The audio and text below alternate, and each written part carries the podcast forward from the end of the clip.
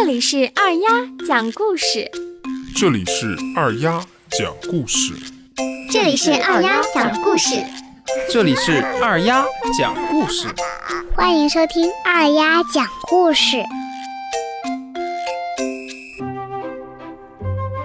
大家晚上好，今天我给大家讲一个来自美国的寓言故事。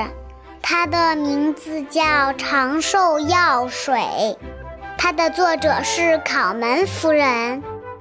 在很久很久以前，所罗门王有一件珍贵的宝物，是一瓶长寿药水。任何人只要喝一滴，就能长生不老。人们听说这件事情后，都蜂拥而至。请求所罗门王赐给他们几滴长寿药水，但是所罗门王把他们都拒绝了。他推辞说：“我也是不得已呀。如果把药水赐给你们，其他的人也会跟着来要。可是药水就这么多，我究竟该照顾谁呢？”想要得到药水的人太多了，我只能谁的愿望都不满足啦。人们只好失望地回去了。许多年之后，所罗门王得了重病，便叫人把那瓶还没有启用的药水拿来。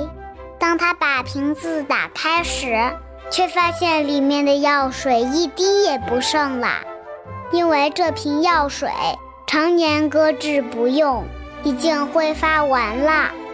可怜的国王就这样在懊悔和痛苦中死去了。印度有句古老的谚语叫“送人玫瑰，手留余香”，意思就是说，送给别人美丽的玫瑰花，自己的手上也会留下花香味。比喻给予了别人，自己也会拥有快乐。